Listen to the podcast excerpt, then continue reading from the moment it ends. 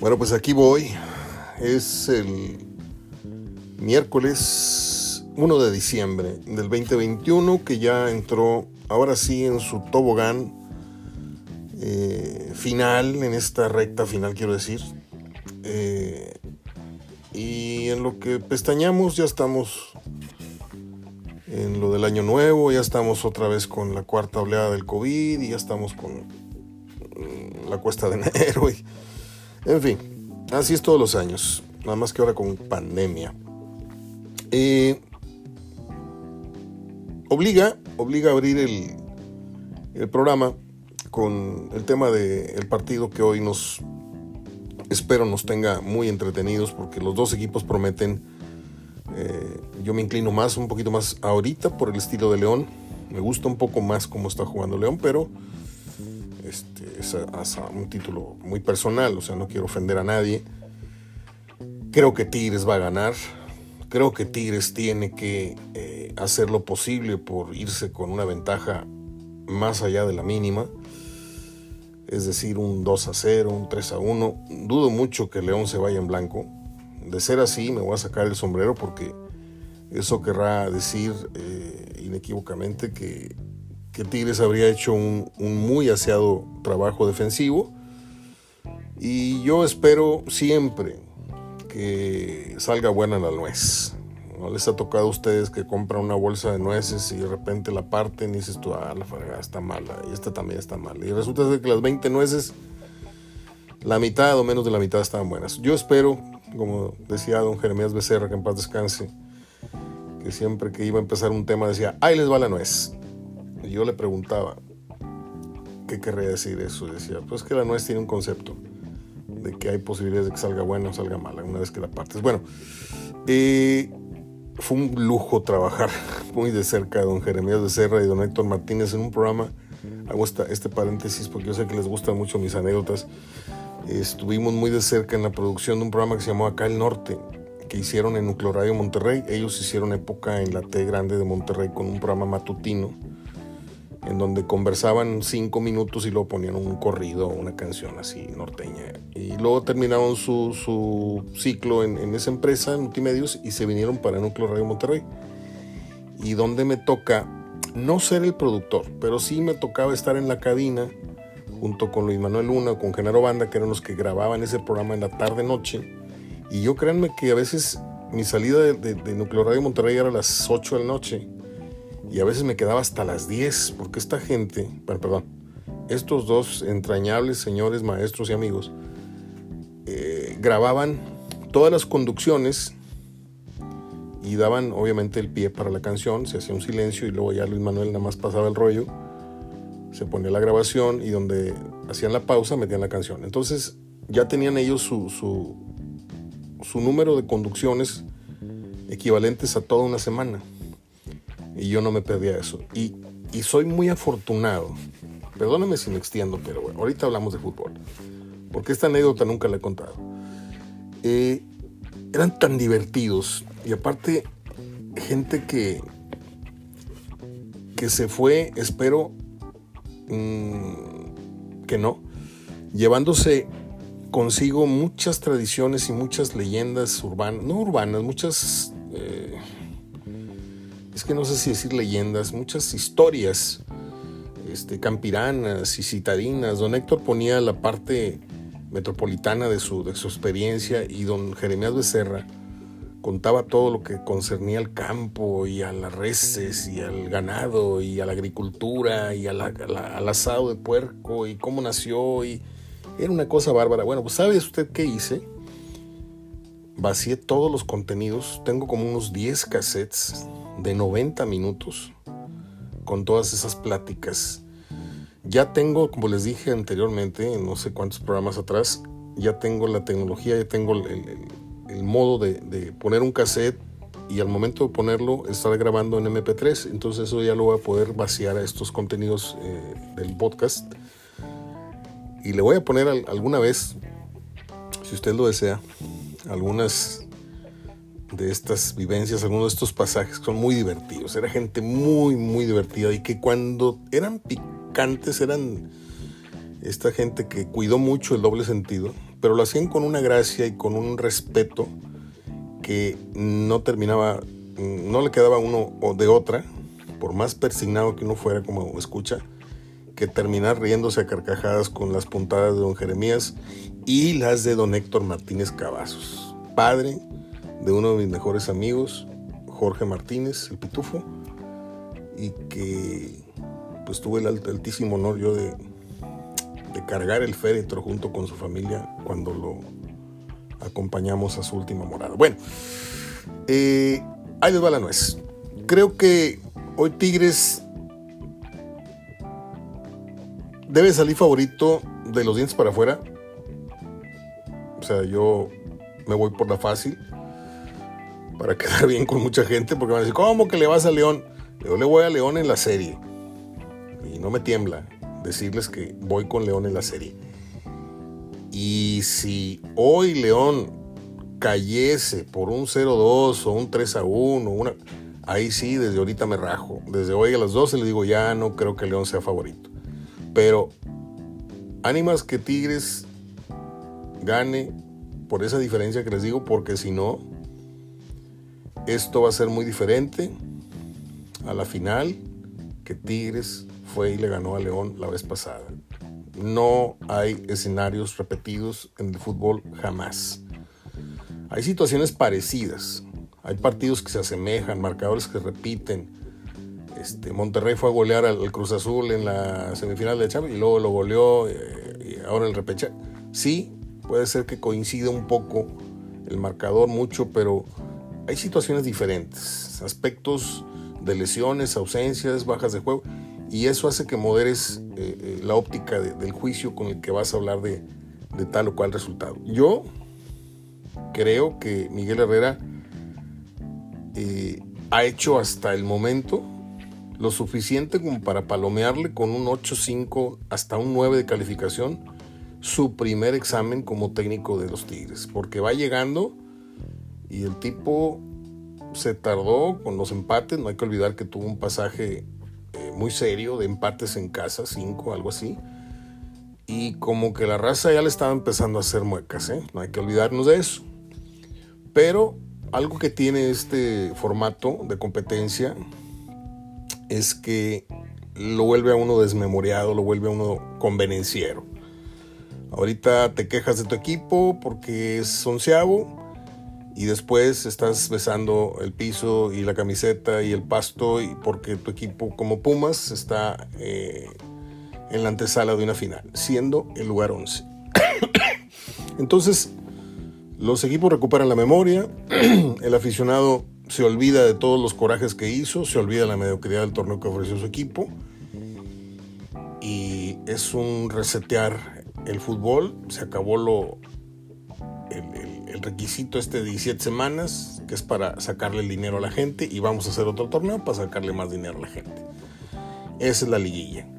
Y ahí es donde el jugador, muy sinvergüenza, mente, dice, ahora sí es, va en serio. Y ahí es donde juegan, y ahí es donde corren, y ahí es donde meten eh, la mayor de sus capacidades.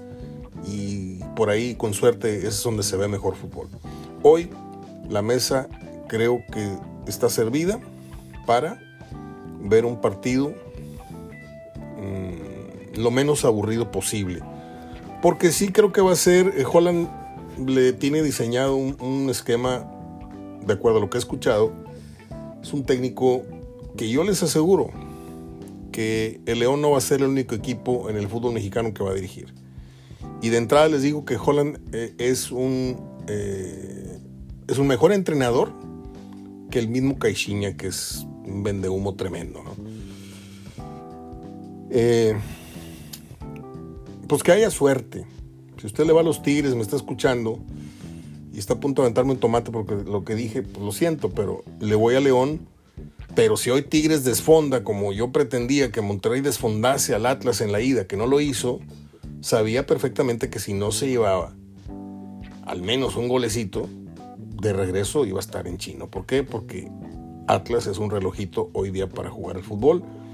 Y si me brinco a la otra semifinal de una vez, eh, fui con Pumas por el aspecto anímico y también por el futbolístico. Pero enfrente va a tener un equipo muy ordenado, va a tener un equipo que es una pared, defensivamente hablando, en donde todos marcan, todos bajan, todos muerden desde la salida del rival. Y ahí puede ser, no lo sé, puede ser que el entusiasmo se tope, como le dije, con pared. Pero el problema del Atlas es que tiene muy poco gol. Y lo que le anda sobrando a Pumas es gol. Pero otra vez, si Atlas mantiene el perfil y no se descompone a la hora buena, y ya lo dije varias veces, a mí me encantaría que Atlas accediera por lo menos a la final. Sería muy triste después de muchos años de no jugarle y de muchos años de no ser campeón, llegar a una final y perderla, pero pues de eso a nada. A mí me encantaría que Atlas fuera campeón. Lo vuelvo a decir. Pero está cañón. Porque todos apuntamos hacia casi un pronóstico eh, unánime. Aunque suene la redundancia, ¿no? Todos apuntamos unánime, es lo mismo. Eh, el campeón muy seguramente sale de la llave entre Tigres y León. Pero he visto peleas de box, he visto mucho box ahora que estamos en estas esperas y en estas guardias, el hospital, todo esto. He visto muchos videos en ESPN de las peleas que están pasando en estos días. Peleadores están casi moribundos y ganan la pelea de un solo golpe. Increíble. He visto partidos de tenis en donde X o Y tenista tiene punto para partido, triple match point, pierde el partido y de ahí se vienen en fila juegos perdidos, el rival, el rival se levanta, se levanta de un 0-2 en sets perdidos y le da la vuelta. No son muchos, ni son frecuentes estos tipos de, de, hazañas, pero se dan, ¿eh? Y cuidado con menospreciar ya una vez en la final el León o ya una vez en la final Tigres, cuidado con mirar para abajo al Atlas o a los Pumas. Por aquello de que somos mejor plantel, somos más caros que ellos, bla, bla, bla, bla, bla.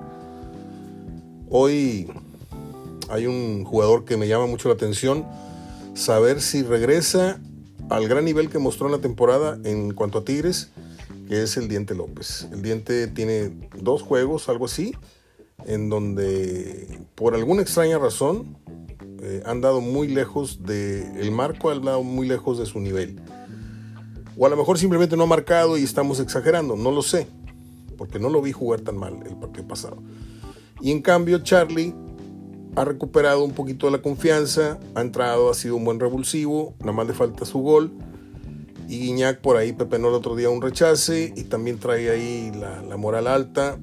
Este, está hecho un toro, Guiñac, está muy fuerte, pero está muy viejo también. Entonces tiene que administrar muy bien los metros que corre, saber dónde va y pica, dónde, a, qué, a cuáles ir y a cuáles no. Creo que Miguel Herrera ha hecho un gran trabajo este video viral que hemos visto en los recientes días después de la victoria eh, que consiguieron, eh, eliminando, bueno, pasando a la siguiente ronda, eh, en donde viene bailando ahí, no sé qué,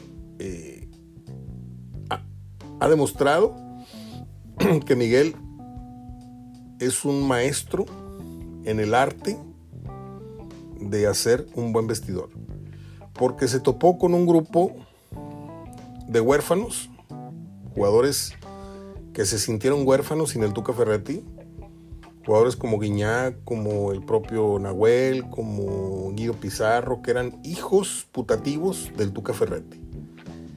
Y otros jugadores renacieron toda vez que se fue Ferretti. No tanto Leo, que se sigue extraviado, pero es otra historia. Y Miguel Herrera se supo ganar credibilidad, respeto y hasta cariño, porque ese festejo medio afrancesado de Guiñac frente con frente con el piojo, nada más les faltó parar la trompita, eh, puede ser muy tribunero lo de Guiñac, pero esos gestos se daban con, también con, Ferretti. Y mire lo que se tardó eh, Guiñac en mostrarle ese tipo de afecto a Ferretti que no lo, no lo hizo ni en el primero ni en el segundo. Tuvieron que pasar varios años para que le diera la patada en la cola, para que le diera un... ¿Se acuerda usted de aquellos goles de Guiñac donde llegaba y le, lo tacleaba y, le daba este, un abrazo y un beso en, las canas? Y bueno, pues el Piojo Herrera acortó el proceso y lo hizo en un solo torneo, ya está de piquete de cola con, con que es lo que quiero decir. Eso se ve fácil, pero no es fácil, ¿eh? porque estamos hablando de los tiburones del equipo. En este caso de, de que es la, punta del iceberg, del iceberg, dije, en el tema del liderazgo del equipo. Perdón. Entonces, así las cosas con el partido de hoy por la noche. Mm, lo pasa Televisa, yo pensé que le iba a pasar Azteca también. Con eso de que ya son hermanitos, Televisa y TV Azteca, que ya se, prestan sus, sus juguetes y sus muñecas. Por cierto, publiqué una nota ayer referente a, a que TV Azteca, con esta sociedad que tiene ahora con Fox Sports, eh, no sé mucho eh, yo de negocios televisivos, no sé, igual Disney, pero por ahí yo leí en un medio nacional que TV Azteca ya iba a transmitir al Monterrey a partir de enero, cambiando ya de tema. ¿eh?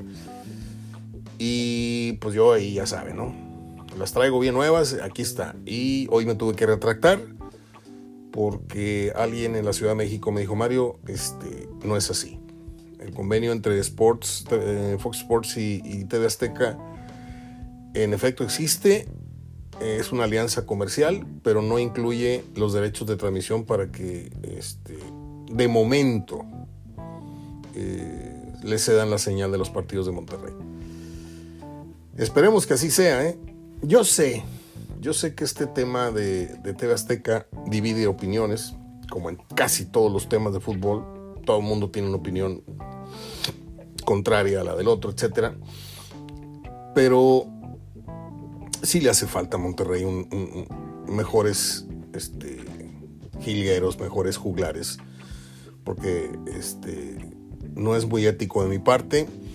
No voy a hablar mal, es una, es una crítica eh, totalmente periodística, profesional. Con el señor Urbañano no me voy a meter, como lo acaba de hacer alguien de manera escrita publiqué una fotografía de Raúl Bañanos haciendo caminadora en un gimnasio y, yo puse Don Raúl Bañanos, le doy su respeto, le pongo Don Raúl Bañanos pegándole a la caminada. Y alguien por ahí publicó, mejor que le pegue a la memoria porque, y que se aprenda los nombres de los jugadores. Me meto a la página del muchacho que publicó esto y veo que no tiene ni 30 años. Estoy tentado a publicarle, porque sé que no me escucha, a publicarle, tiene razón, le falla la memoria. Ya quisiera yo verte a tus 74 años a ver si tienes los nombres de los 144, no sé cuántos jugadores sean, de la liga, ¿sí? Y a ver si lo reconoces a 70, 80 metros, que suelen ser eh, la distancia, a veces más, a veces menos. Mire, yo tuve la oportunidad de estar en la crónica de los partidos de Tigres y de Monterrey para eh, la cadena Univisión Radio. Nos escuchábamos en todos Estados Unidos, en la habla hispana. Estuvimos dos temporadas, yo hice el ridículo dos temporadas narrando a los Tigres, primeros, segundos tiempos, junto con Luis Reyes, que era pues un lanzamiento que hicimos ahí en, aquellos años y que luego él hizo carrera en Televisa. Ya luego, este, creo que él sigue en radio, por ahí en Radio Alegría, y ya no está más narrando juegos de, Televisa. bueno, estoy hablando del 90, 91, 94. En el caso de, de Univision Radio, le estoy hablando del 2005, 2006, 2008. Me tocó, narrar, me tocó comentar la despedida de, de Misael Espinosa en la goleada de Monterrey contra. Y estando en el Palomar,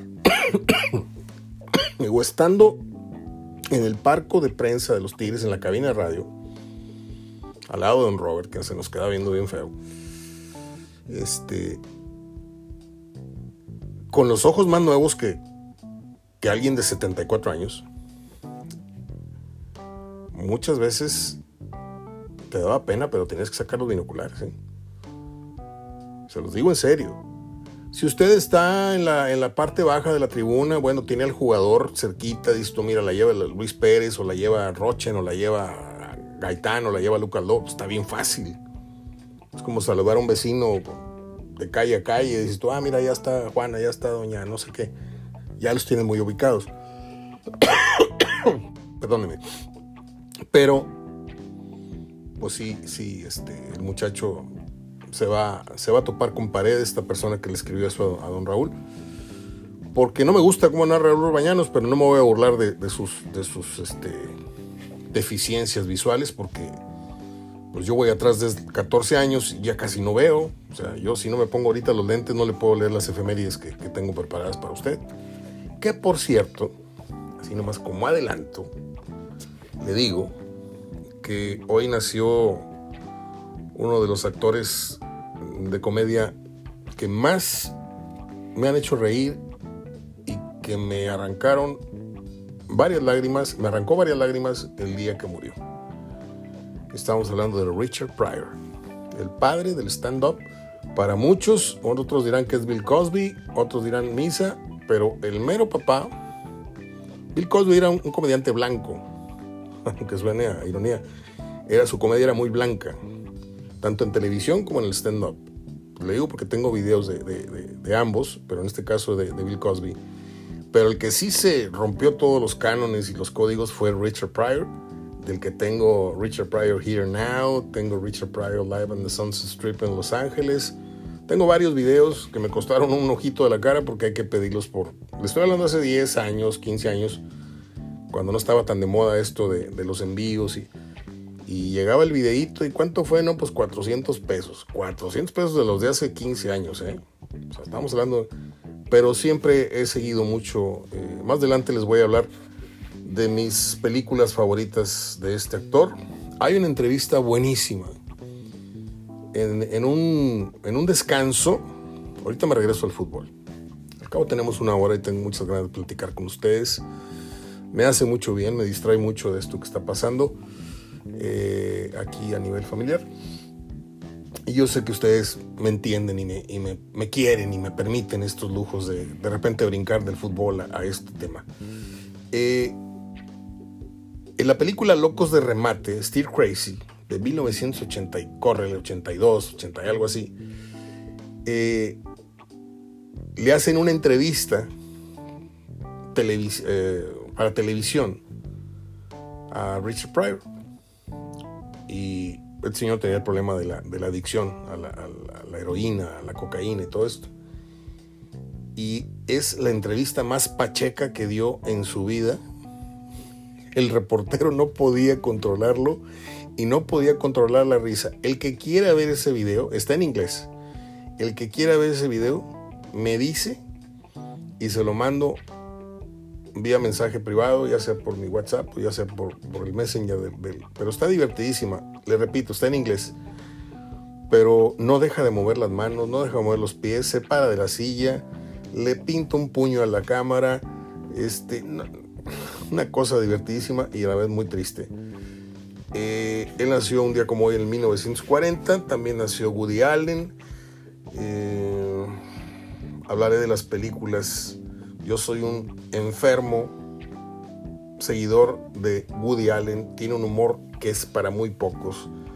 Un día como hoy nació el tío Gamboín, nació Woody Allen, nació un músico que yo sé que es muy famoso, que se llama Julio Preciado. No lo conozco más que en fotos y no tengo una sola canción en mi cuarto, en mi oficina de él. Y nació una cantante que tengo el CD con sus éxitos, que se llama Beth Midler y que canta una de las canciones que cada vez que la pongo, y más cuando he perdido a un ser querido, termino llorando, que se llama eh, Wind Beneath My Wings. ¿Se acuerda usted de aquella película, la de Bitches? O Amigas, o no sé cómo se llama en español. Did you ever know that you're my hero and everything, everything I would like to be? I can fly high as an eagle because you are the wind beneath my wings. Algo así decía la canción. Y es hermosísimo el video y, la canción. Y, el día que, que, hicieron la misa, al día siguiente del, dos, tres días después de que se cayeron las torres o que las tiraron. Este, eh, se las autotiraron los gringos. En el estadio de los Yankees, ella le canta. Estaban todos los políticos, estaba el presidente, estaban los familiares de los fallecidos. Y sale Beth Midler cantando. Y ese es otro video que les juro que si usted tiene tantito corazón, se le afloja tantito el, el moco. Bueno, regreso, regreso, después de perderme mis, mis vicios alternos al fútbol, a lo que nos compete. Eh, yo no sé usted, me acordé de la canción esa de yo, no sé mañana, yo no sé usted, pero creo que este, Jorge Isaac Rojas y, y el gato este, el que le llaman el gato Ortiz, que nos hace recordar al tristemente célebre portero, exportero de los Rayados, no sé si sea el reflejo de la temporada. Es decir, la calidad de árbitros que vamos a tener hoy y mañana, este, a mí me habla mucho del torneo que acabamos de vivir. Medianito, tirándole a malo. Porque usted me dice, y respeto lo que me digan, ¿eh? pero si usted me dice que estos dos son los mejores árbitros para abrir una liguilla, yo sé que el otro anda en Dubai, andan pitando el bar y no sé qué, y se fue Hernández y no sé qué. Pero yo no veo muy digno que, un árbitro de esa, no me acuerdo cuál es cuál, para qué le hecho mentira, no me acuerdo, nada más sé los nombres, sé que el gato pita aquí, probablemente sí, y el cantante pita creo que mañana. Pero, pues uno se espera otra, otra estatura, otra calidad de árbitro, ¿no? Yo digo, ahora si usted me dice, pues es lo que hay, pues también se la compro, o sea, no hay mucho. Curiosamente, no sé si esté de acuerdo conmigo, curiosamente hace unos años, y mire que yo he estado sobre los árbitros, pero con lupa, les he dicho que Arturo Bricio era un burro cuando árbitro y ahora es el, fue el gran crítico en televisión y ahora es el, que mueve las marionetas y los hilos del arbitraje. Cuando yo vi que lo traían como canica en lavadero el América el día que suspendió el juego con Tigres, y lo vi cometer muchas, muchos excesos, muchos abusos de autoridad, insultando jugadores. Nadie me lo platica, yo lo, yo lo vi, yo lo escuché en la cancha. Este, bueno, criticamos tanto a Archundia por ser un, técnico, un técnico, un, árbitro este, que se achicopalaba cuando veía mucha gente en el Azteca o Universitario y era muy localista, sobre todo en el Azteca, quiero decir. Bueno, pues cómo extrañamos a esos árbitros. Eh? cómo extrañamos al, mapache este de Ramorrizo, que también era, era un tipo soberbio, era un tipo pedante en la cancha, este, y que lo agarraron en la maroma con esta tranza que hizo con los jaguares de Chiapas, que le regalaron una casa y no sé qué tantas cosas más, que no es leyenda urbana, es cierto esto. Eh, y ahora está como crítico. Me da mucha risa porque lo tienen como crítico y todo lo que dice se lo rebaten los, los de la mesa, José Ramón, de Anda, el otro, el otro, nadie le cree es el problema de no tener un pasado muy bueno, este, ni un criterio muy bueno. Eh, y lo mismo el chiquimarco, eh, dice cada babosa, bueno, cada, cada tontería, no, cada comentario así muy cuestionable, el señor Marco Antonio Rodríguez, se pusieron a pensar a quién se parece el técnico de Chivas. Parece un hijo o un hermano, este, así como con problemita eh, del Chiquimarco. Están igualitos y hablan igualito. Póngale atención la próxima vez, se va a acordar de mí. Bueno, changuitos, para que no haya tema arbitral que estar lamentando mañana. Y changuitos para que la gente del bar haga su trabajo correctamente. Y cuando llamen al árbitro, ojalá y el árbitro vaya a ver el monitor. Para que no le pase a los Tigres ni a León lo que le pasó a unos amigos que les marcaron un penal bastante ridículo hace unos días. Déjenme hacer un corte, estoy haciendo ya media hora de programa, que espero sea ameno para ustedes.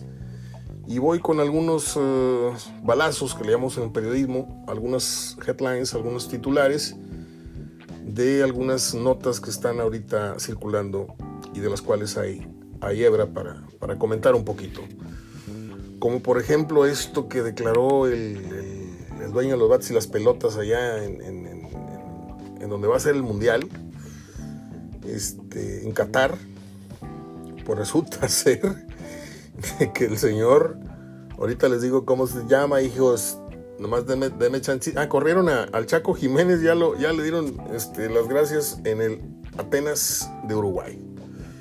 Nomás aquí vales, mi querido Chaco. Nomás aquí vales. Déjeme completarles la, el comentario que le estaba dando. Salió Julio César Chávez positivo en COVID. Dice, dice Nacer Al-Qater, director del comité organizador del Mundial, dijo que no se van a permitir las pruebas de afecto homosexual durante el mundial. Así es de que no les puedo hacer esa broma. Este váyanse solos al mundial, no lleven a su pareja. No, no se crean. Finalmente sí la hice. Este, pues qué triste, ¿no? Aunque yo no puedo opinar mucho porque en el fondo, híjole, cómo me cuesta decir esto, pero creo que por más que nos quieran decir que si no piensas igual, eres un retro, yo siento que el que nace conejo es conejo y el que nace oso panda es oso panda. Y, así es la vida, así es la, cosa. Nada de que, ay, soy una jirafa atrapada en el cuerpo de un elefante. No, no, no. Perdónenme, pero esa es mi, mi postura. Y respeto a quienes baten, corran para tercera o tengan algún caso ahí cerca, pero lo digo respetuosamente. Eh, iba a ser el corte de la media hora. Nada más para hidratarme un poquito la garganta. Este. Me tengo que comentar algo. Voy a hacer una pausa en lo que al fútbol se refiere.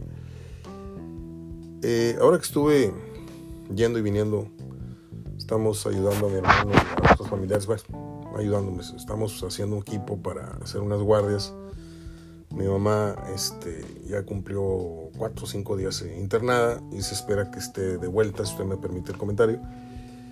Estamos optimistas, estamos contentos de lo que cabe, de que la gravedad o el riesgo todo esto ya pasó. Sigue estando muy débil, sigue estando internada, es deprimente estar en un hospital, etc. Pero el pronóstico es de que esté de regreso en unos cuatro o cinco días acá y luego una recuperación lenta de cuatro o cinco semanas aquí en casa, pero ya en su cama, en su habitación, con los cuidados de Mireia, que es una niña que ha estado con nosotros todo este año, que básicamente su compañía. Y luego viene mi prima Antonieta, y viene mi prima Gaby, y viene mi prima Dulce, y viene mi prima Hermanora, y, es, es queridísima por todos mis primos, primas. Y sé que la cosa va, va a ponerse mejor. Este, y me agarró un gripón tremendo no sé si dentro o a la salida del hospital, que está muy frío a la hora que salgo. Y bueno, eh, ese no es tema. Quiero que sepa que tengo dos días que no puedo mover el brazo izquierdo. Como si usted me hubiera pegado un martillazo en el codo. Y no le exagero, ¿eh? De la noche a la mañana, un día me desperté, puse la mano en la cama así para apoyarme y sentarme y pararme. A las 5, 5 y media. Y sentí un dolor casi casi grito como niña. ¡Ay! Me dije, no, pues ¿qué pasó? ¿Con qué me pegué? ¿A qué hora le pegué a una mesita o algo con el codo? Bueno, pues ya pasaron dos días y dijeras tú, va para atrás, no, va para arriba. El dolor ya lo tengo en el conejo, lo tengo en el antebrazo y en dos dedos de la mano. Ya estoy preocupado, no sé si esto es un, una riuma, si es un aviso de infarto, si es que ahorita en este momento traigo una venda y luego traigo una venda elástica, esas que se ponen en la rodilla o en el codo así. Me puse mucho yodex y tengo el brazo total, el brazo izquierdo totalmente inmóvil y aparte soy zurdo. Entonces, este, pues si algo me pasa, aquí ya dejé testimonio de que me dolía el brazo izquierdo. No, changuitos. Toco madera. Bueno, este, después de tanta pausada, déjeme hacer una pausa.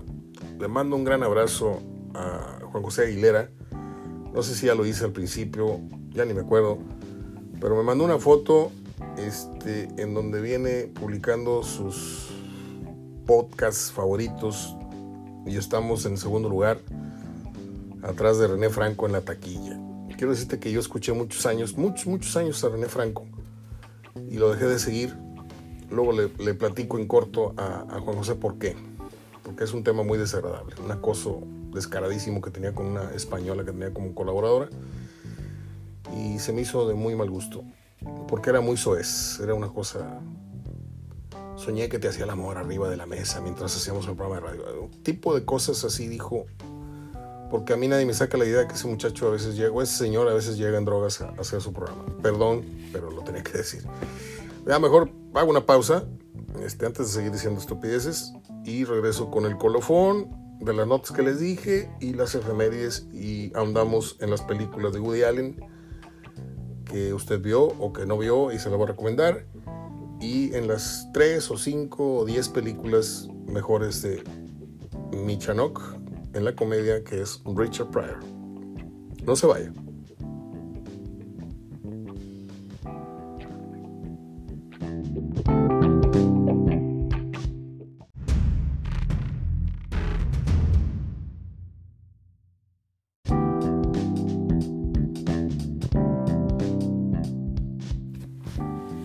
Acá estamos. ¿Sí estamos? Ok.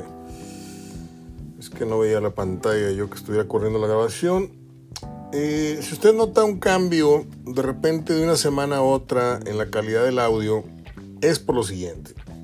Estoy tratando de mejorar y a la vez retrocedo en ciertos aspectos en la calidad del programa. Como usted escuchará, ya tenemos musiquita de entrada, algunas cosas no le he entrado los efectos especiales, que el sonido de una vaca, que un resorte, esas cositas. Este, más adelante la mejor, pero resulta ser de que el iPad, es una cosa fabulosa, que tengo como tres meses con él, estoy como niño con juguete, ahora sí que nuevo, este, no me permite el adaptarle un micrófono, entonces la única opción que tengo es el micrófono de la pantalla del iPad.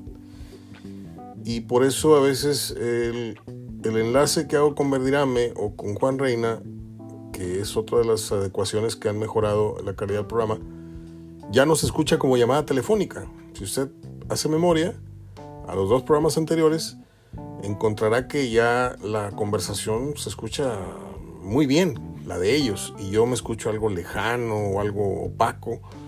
Por lo mismo, pero no sé, no sé cómo, cómo mejorar esto si no tiene opción.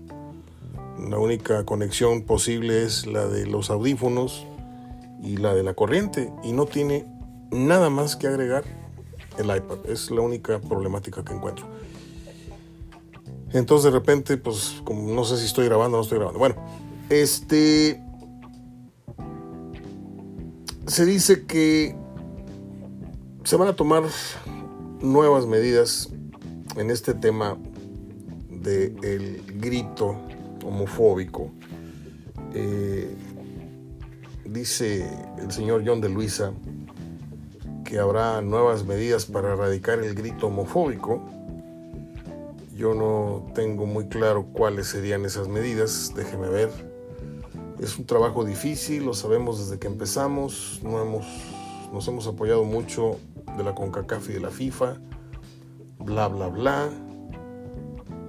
La selección mexicana ha recibido 17 sanciones, bla, bla, bla. O sea que no viene especificando la nota eh, a qué ver. Para los partidos en el Estadio Azteca el año que entra se vienen nuevas medidas. Vamos a tener identificación de las personas que entren, reducir la capacidad para tener un control Pobrecito Estadio Azteca, ¿eh? de 112 mil pasó a 80, 90 y ya ahorita está quedando en un estadio común y corriente de 40, 50 mil personas. Yo estuve en llenazos de la selección mexicana, estuve en un América Monterrey, estuve en un Cruz Azul América, estuve en finales y, y, me tocó verlo en todo su esplendor. Ahorita es una cosa tristísima, tiene hotel y tiene restaurantes y tiene la madre, pero ya no tiene lo que tenía antes. A ver, vamos a hacer que la gente se divierta y que bla, bla, bla, bla. Fíjese, le voy a caer mal a mucha gente. Pero cuando este problema empezó, yo decía cuando estaba en la radio eh, pública, porque esto que estamos haciendo radio, ¿eh? yo critiqué mucho, eh, porque le voy a decir algo, antes del, famosísimo grito este de ¡Puto! Estaba la lamentada de madre masiva de la tribuna de Sol del Tec, que luego ya era una cosa pues, prácticamente todo el estadio, ¿no? No le podían dejar de marcar a Monterrey un penal, no le podían este, dejar de sacar una roja al rival porque luego, luego empezaba el agitador, no sé quién fuera, pero en el corazón de la tribuna de Sol empezaba el ¡Llega tu madre, árbitro! ¡Llega tu madre! Era una cosa vergonzosísima, al menos para mí. Entonces, desde aquellos años, yo estando en, el palco de prensa y estábamos narrando eh, yo comentando obviamente, eh, cuando los rayados se vinieron a, yo coordinaba esa, transmisión y estaba en los comentarios con Gerardo Gutiérrez y teníamos estos dos este, compañeros incómodos que nos enjaretó Abaco como cronistas, que eran Paco González, el Gran Piñado y, Tito Manríquez y ellos eran pura, pura porra y, una crónica muy propositiva. Entonces los que entrábamos a hacer ahí más o menos un poquito de periodismo en serio, sin, sin, sin matraca, era Gerardo dando los números fríos y yo dando mis puntos de vista. Entonces cuando esto pasaba del grito de, las mentadas de madre masivas, que ojalá y se acuerden lo que estoy hablando, yo creo que sí, porque hoy todo le tiramos al Atlas de que, ay, el grito, el grito, no, esto, esto también aquí tiene sus raíces, ¿eh? Eh, don Jorge Lankenau, que en algún lugar debe estar descansando, creo, eh, tenía su, su radio, su audífono siempre conectado, ¿no? Siguiendo la crónica. Entonces, ah, yo decía, y por eso me corrieron Por eso me corrieron el mismo día de TV Azteca y de, y de Núcleo de Monterrey, porque el señor no le caía yo bien y me cortó la cabeza. Este, luego les cuento esa historia una vez más para los que digan, a ver, cuéntala, güey. Luego se las cuento. Ya, algunos deben estar fastidiados de la vez que la he contado. Entonces yo decía que todo esto pasaba en complacencia con los directivos que volteaban y se veían entre sí como diciendo, ah, qué hijos de la chingada, qué simpáticos son, le están mentando la madre la O empezó el gritito este del que, que, lo vengan a ver, que lo vengan a ver, ese no es portero, es una punta de cabaret. Y se volteaban a ver como diciendo, ah, qué ocurrentes hijos de la chingada. Pues sí, empezaron gritando 50, empezaron gritando 200, la de madre, y después eran 2000, y después eran 20 mil. No exagero. En el caso de las barras, empezó una manchita así en el tiro de esquina, en el anillo, la herradura, y luego se hicieron 500, y luego se hicieron 5000, y luego ya, ya no sabían cómo controlar. Desde ese entonces, y no por esto quiero que me hagan un monumento como el gran advertidor de cosas y, tuve encontronazos con don Jorge Udiales cuando él estaba en funciones, porque le dije, usted también tiene la culpa, porque usted no ha hecho nada. Y no, pero espérame, Mario, yo, yo lo quiero mucho al señor, pero es muy, muy resbaladizo. Si hubieran tomado ese toro por los cuernos cuando esto, cuando este monstruito estaba apenas gateando, esto que está pasando no estaría ocurriendo. No estaría ocurriendo. Porque ahorita tendrías que echar para afuera, en el caso del grito este homofóbico, necesitarías echar para afuera 20, 25 mil personas. Si es que vas a monitorear realmente, así con cámaras, a ver quién gritó, quién no gritó, pues vas a, vas a terminar jugando con 15 mil personas, que son el promedio de gente educada que no grita. Pero en su mayoría, pues bien, que su madre vamos a gritar. Total, pues aquí nadie nos está viendo, ¿no? Vente, mijito, vamos a gritarle puto al portero. O vamos a aventar la madre al árbitro. Total, pues estamos en el fútbol, se vale, ¿no? Es parte del juego. No, no es parte del juego. Nunca he pensado que insultar así de esa manera. Le puedes chiflar, le puedes decir cuánta cosa al rival, pero ya caímos en cosas muy, muy bajas, de muy baja cultura. Desgraciadamente es el reflejo de nuestro país. Desgraciadamente. Entonces, pues era muy fácil. Era muy fácil tener un monitoreo constante. Mire, ¿se acuerda usted cuando uno iba al cine allá por los años 70? Yo sé que me está escuchando gente adulta. Y los que no son tan adultos, les platico. Yo voy al cine de los años 60. Le estoy hablando del cine Terraza Rosita, al aire libre, ahí por Mediterráneo. Entonces, soy cinéfilo desde niño. Y luego empecé con mi papá al cine Encanto, al cine Florida, al cine Montoya, al cine Monterrey, al cine Esta, al de Lizondo, Y como yo era, hijo único, a veces tenía yo que irme con mi papá y mi mamá al cine a ver una película de adultos. Entonces, eh, se sobreentendía que el niño se iba a quedar dormido a los 15, 20 minutos, porque así ocurría siempre. Los niños caíamos dormidos a las 9 y media de la noche y ahí te tenía tu mamá en el regazo o te acostaban en dos butacas al lado. Mientras estaba el agasajo marinero en la pantalla, ¿no? Que el último tango en París, que el cartero no llama dos veces, que un tramía llamado Deseo, las películas francesas que iban a ver mi papá. Entonces, en aquellas, en aquellas épocas se estilaba de que si no traías dinero para un cuartito, pues te ibas al cine y máxime que era permanencia voluntaria, podías ver hasta tres películas.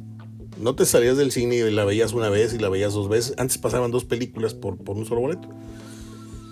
Entonces nomás se hacía oscurito, 8, 9, 10, 11, 12 de la noche.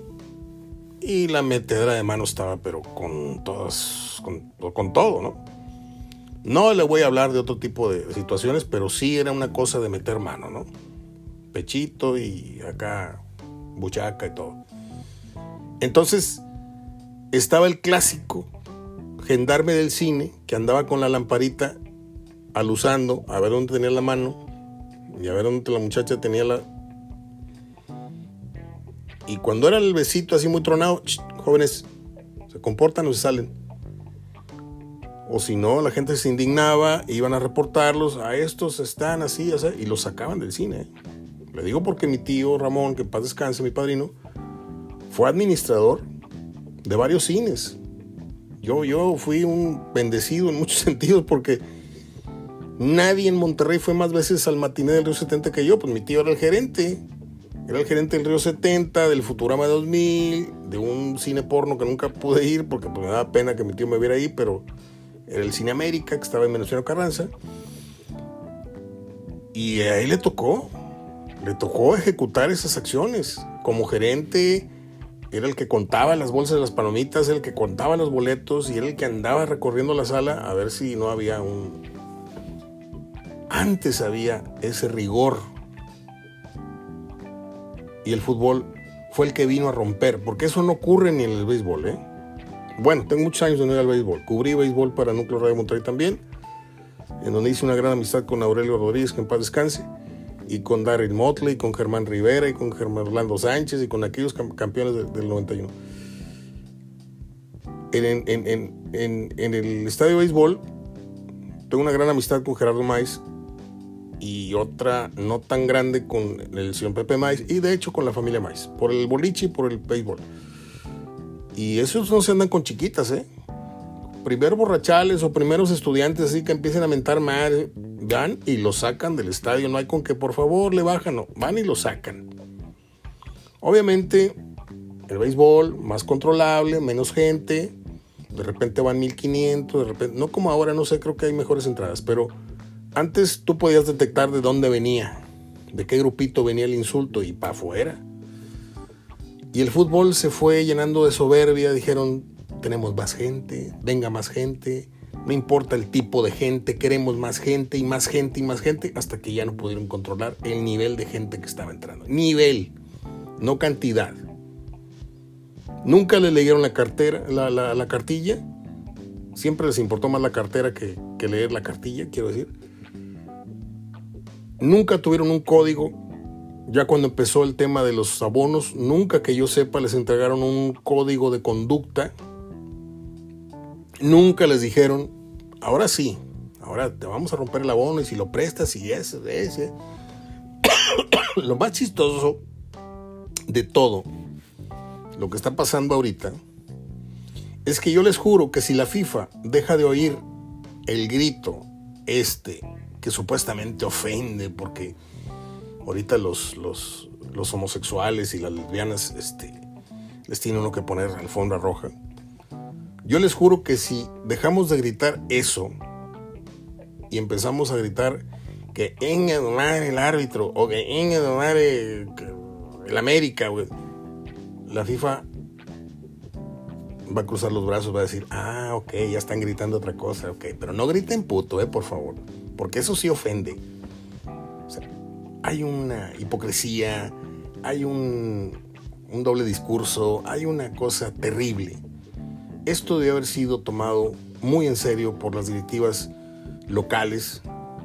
Y me voy sobre Monterrey porque en Tigre no tengo mucha referencia de que eso pasara. No digo que no pase, ¿eh? o que no pasaba, pero yo tengo más ascendencia, crecí, crecí en la cancha de los Rayados desde niño. Mi papá también fue autoridad, inspector de autoridad del, universitario, pero hasta, hasta los años de Reynoso, 90, 91, algo así.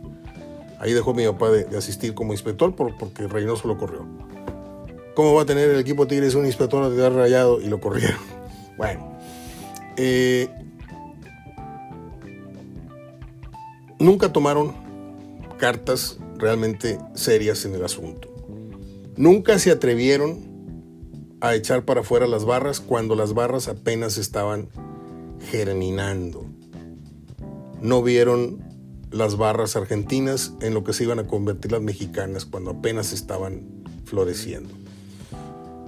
¿Les gustó el ruido de fondo? ¿Les gustó el trapito en la malla? ¿Les gustó que su equipo tuviera ese ajo, ese salero del fútbol sudamericano. No importa que griten babusadas, total, la gente sabe que al estadio se viene a gritar y a decir cualquier cosa. Sí, nada más que el estadio no es únicamente para hombres. Al estadio, como lo he dicho 100 veces, van niños, niñas, jovencitas, novias, esposas, mamás, abuelitas, mi mamá, no vamos al estadio, mi mamá y yo, desde que murió mi papá, desde que Tigres le dedicó un minuto de, aplausos en, el clásico. Un clásico. Allá por el 2003 que, murió mi papá. Y eso es lo que me tiene a mí indignado desde entonces, de que las directivas nunca se tomaron en serio este problema. Hasta que no subió como la espuma hasta tocar el, tesoro de la corona, o sea, la joya de la corona y, el tesoro más preciado que tiene el fútbol mexicano, que es la selección. A la fregada. Ya están amenazando intereses de la selección, por favor, vamos a ponerle al torneo No Griten, vamos a poner spots, vamos... Y entre más les digas que no, más grita la raza y si no me pitas lo que, lo que yo quiero y si vamos perdiendo como locales en la liga, también te voy a gritar puto. ¿Cómo no? Oye, es que estás perjudicando, me vale ma. ¿Por qué? Porque llega un momento en que si no, no educas al perrito a hacer donde tiene que hacer sus necesidades, después de los tres o seis meses, el perrito se va a hacer donde sea, en el patio, en la cocina, en el jardín, en la entrada, en el, el jardín de la vecina.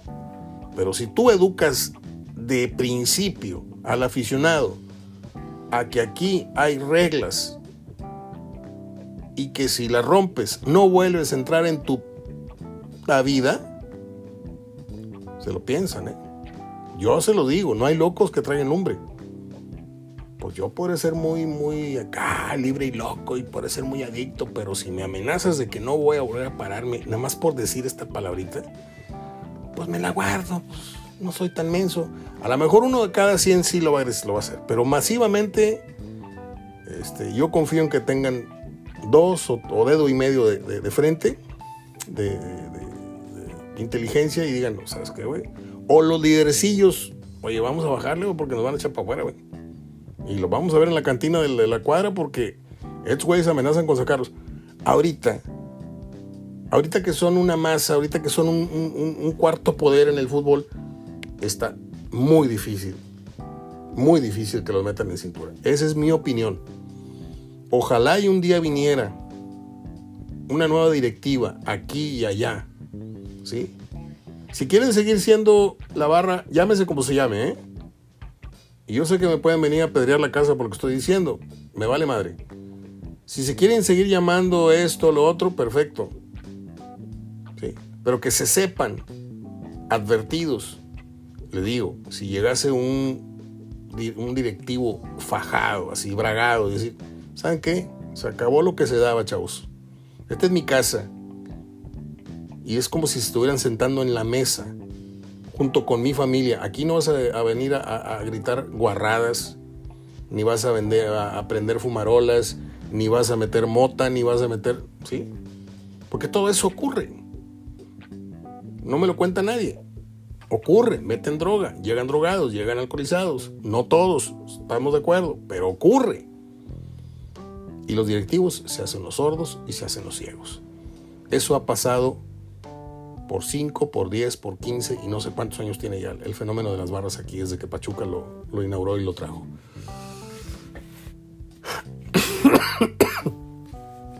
¿Qué tal el discurso que traigo hoy, eh?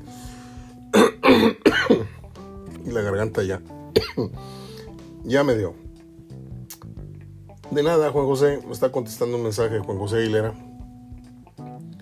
Este por todo lo que acabo de decir, ya se lo dije también por Messenger, del, del WhatsApp. Eh, ¿Les parece si hablamos de cine? ¿O sigo con las notas estas que no terminé de darles? De lo que es eh. Ah, bueno, ya presentó, acabo de publicar, mientras, mientras hablaba, quiero decirles que publiqué la nota de, de Caixinha, que ya está siendo oficialmente presentado eh, por el Santos a ver quién se murió. Eric el Terrible Morales anunció el fallecimiento de su hijo José Fernando. Qué triste. Qué triste caso. El Terrible Morales, un gran boxeador. Y también este caso de Carlos Vela, que si viene a los rayados, puro cuento, hombre, se va a quedar en Los Ángeles, se los digo. No viene Carlos Vela. eh, ¿Se ha puesto a pensar usted que el balón de oro no es en realidad un balón de oro? Eso lo vi ahorita en Instagram. Un chavo que saca cosas muy chistosas. Rayados gastó 18 millones de dólares para la apertura 2021 y se quedó en cuartos de final.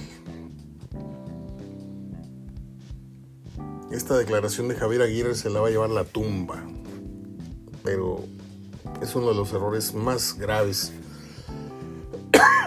junto con la lana que yo no sabía que estaba en mi cuenta, creo que una de las tonterías verbales más grandes que ha dicho Javier, ha dicho Javier Aguirre desde que es ya una persona adulta, una persona de la tercera edad en el fútbol, es decir, dirigiendo al equipo más caro de la liga, decir que tiene un plantel corto.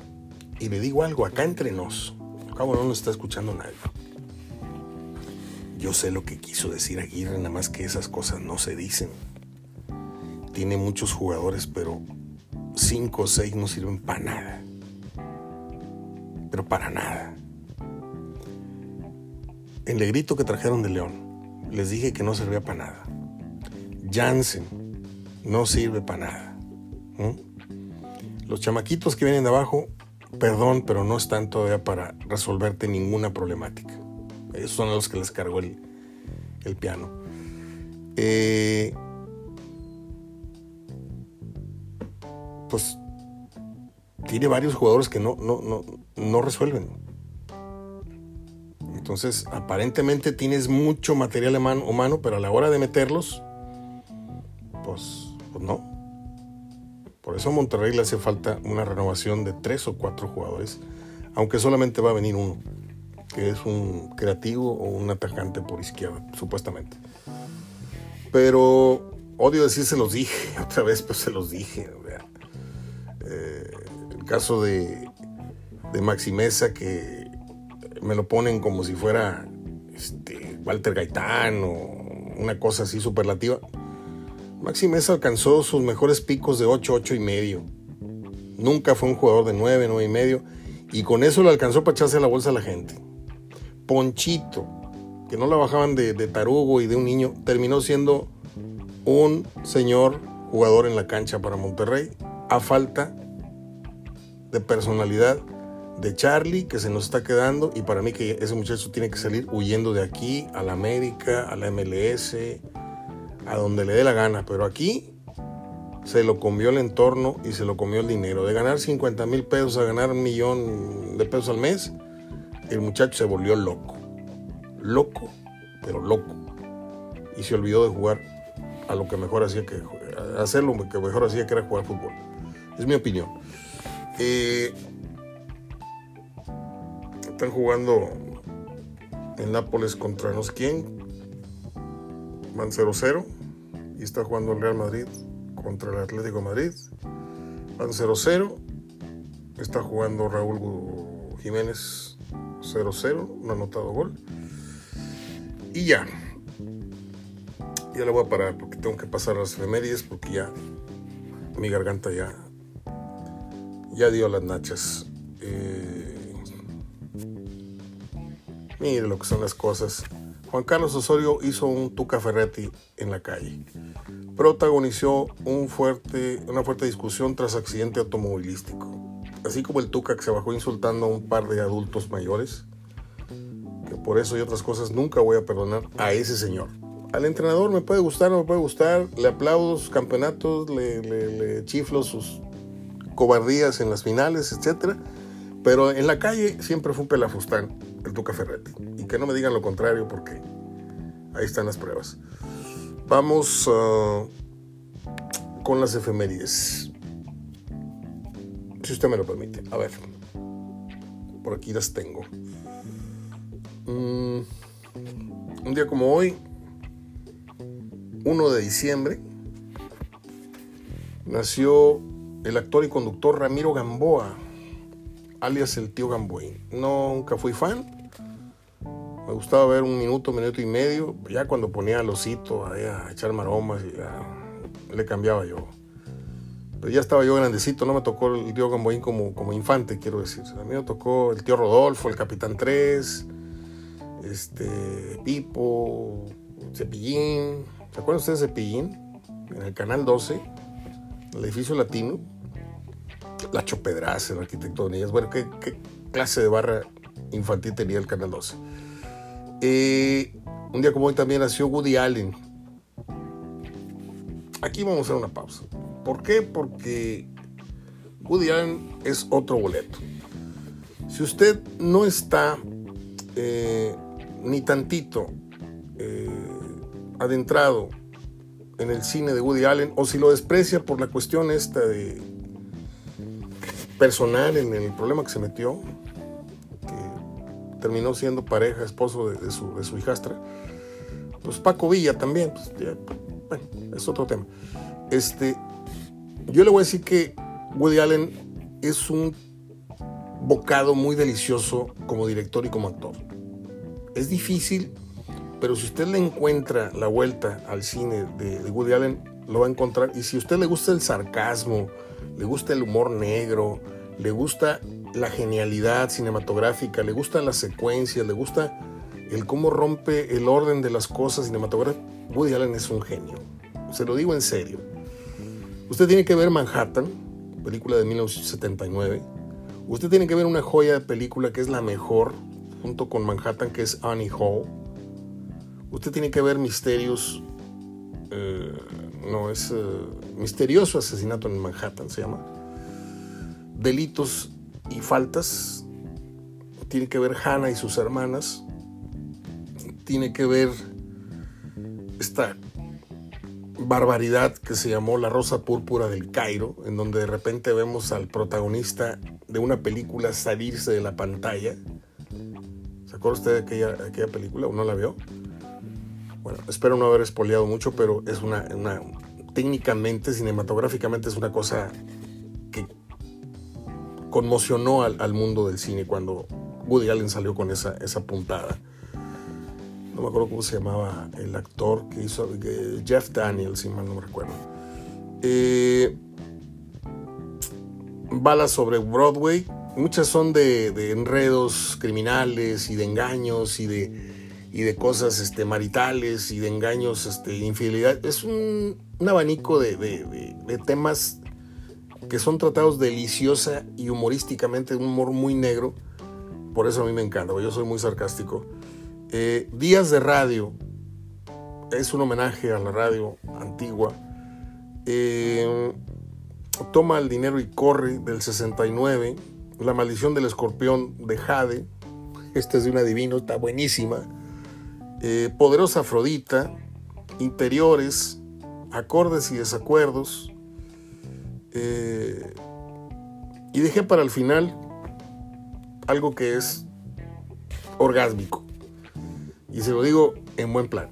Todo lo que usted deseaba saber acerca del sexo y temía preguntar. Algo así se llama la película. No la tengo ahorita aquí en, mis apuntes, pero no sé por qué no la puse. Es... No les puedo ni decir cómo va la cosa, porque no les quiero quitar el factor sorpresa a los que no la han visto, o respeto a los que no la han visto. Pero los que ya la vieron, tienen que recordar la escena en donde van supuestamente en un avión a punto de saltar un grupo espermatozoides en los cuales Woody Allen, como los demás, van disfrazados con un, con un mameluco blanco, obviamente. Y ya lo demás no se lo cuento, pero es divertidísima, divertidísima. Es una serie, una película compuesta por varias historias en donde reflejan algunos temas penosos y graciosos de, la sexualidad. Es Woody Allen que así como Maradona hay que partirlo en dos. El Woody Allen. Ah, por cierto, tengo un documental que nunca he abierto. Ahí está el, DVD. Si usted todavía tiene DVD y le gusta Woody Allen, tengo un documental de Woody Allen tocando jazz. Él una vez a la semana toca jazz en un restaurante, bar en Nueva York. Y, no lo he abierto porque lo quiero regalar. Yo ya lo vi pero no, no el que compré. Lo compré porque lo vi en oferta.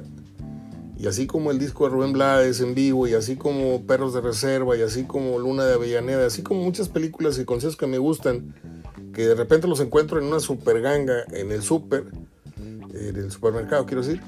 Los compro y luego ya veré a quién, a qué amigo distinguido o gente que, sepa yo que va a caer en buenas manos, se los, se los vendo o se los regalo. Ahí lo tengo, es un, DVD de, Woody Allen cerrado en plástico todavía.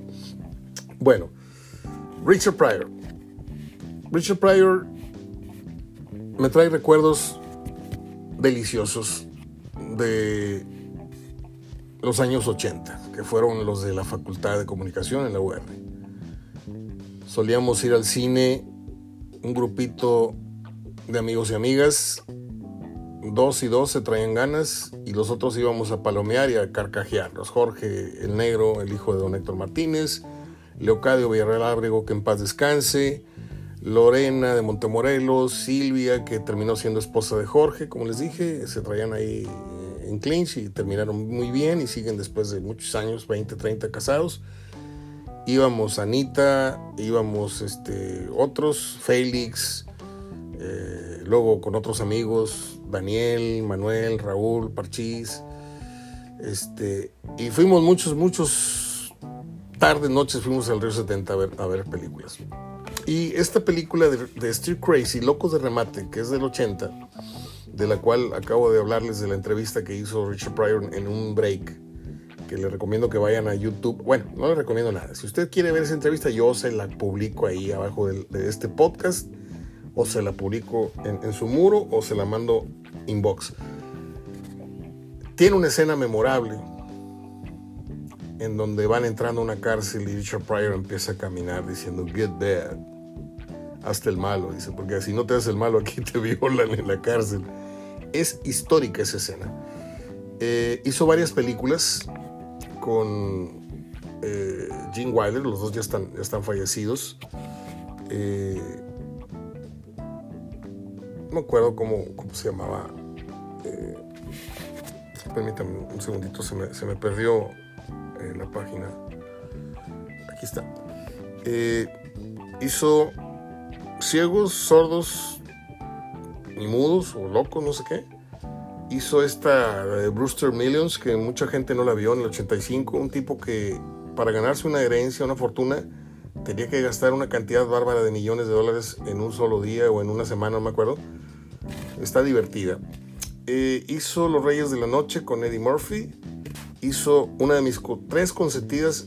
La primer lugar es Locos de Remate. La segunda es Toy, su juguete preferido. Es con Jackie Gleason antes de morir este gran actor. Eh, Richard Pryor tuvo la oportunidad de, filmar con él. Eh, están los conciertos, como le dije. Eh, Richard Pryor Here and Now en Los Ángeles, Richard Pryor en vivo. Hizo una de la esta, ¿cómo se llamó? Esta, la, del tren. Ah, se me olvida cómo. Expreso Chicago. Hizo.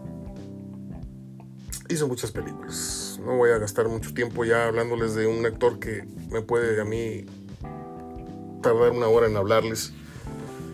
Y tuvo un problema de drogas, una explosión, le quemó la cara, el cuerpo y murió a raíz de una esclerosis múltiple, tengo entendido. Yo no hay una semana en la que no vaya a YouTube y vea una entrevista o un clip de Richard Pryor. De ese tamaño es el cariño que le guardo a este señor. Bueno amigos, creo que hemos hablado por espacio de una hora y cinco minutos, más o menos. A cruzar los dedos para que hoy la liguilla le haga los honores a su título, que es la mentada y supuesta fiesta grande. Ojalá y Tigres juegue a tope, que se vacíe, si es posible, en la idea de conseguir un marcador contundente. Ahora, los muy adornados dicen que esto es un partido de 180 minutos y que quién sabe, pero si lo puedes hacer de 90, ¿qué te lo impide? Si tú mides al rival y sientes que está la cosa como para pisarle y meterle dos o meterle... Porque todos los equipos, hasta los más pintados, tienen una mala tarde. Habla a favor y en contra de Tigres. O sea, si Tigres hoy se lo propone, así sea el Atlas y su orden, así sea León y su dinámica, así sea... El día que un equipo sale convencido a ganar un campeonato o a conseguir una ventaja o a remontar una, una desventaja, se consigue. Si hoy Tigres sale con la idea de tantearle el agua a los camotes y por ahí irnos con el 1-0 y si no hay más, pero ¿qué tal si dicen, sabes qué? Hoy salimos a arrollar al León. Y hoy le ganamos 2-0, 3-0, 3-1 y de regreso ahí los cachamos en los contragolpes, en lo que ellos quieren acortar. O les estoy presentando escenarios ficticios, yo lo sé. Hoy el partido pinta parejo, es más, pinta para que Tigres corra peligro, porque ya el León ya le avisó el, el, partido pasado. Sí, es otro, otro escenario, otra circunstancia, ya lo dijimos también, ahora es liguilla, el otro fue un partido de liga. Pero la, receta luce atractiva, suele, puede salir un, buen guisado de, la mezcla del de, fútbol de León con, los Tigres. Ánimas que así sea. Les mando un abrazo de gol, soy Mario Ortega hablando de fútbol, hablando de mi vida, hablando de mi madre, hablándoles de cine, hablándoles de... Hablándoles de muchas cosas, hablándoles desde el corazón, quise, quise decir en ese silencio. Gracias. Hasta mañana. Abrazo de gol para todos.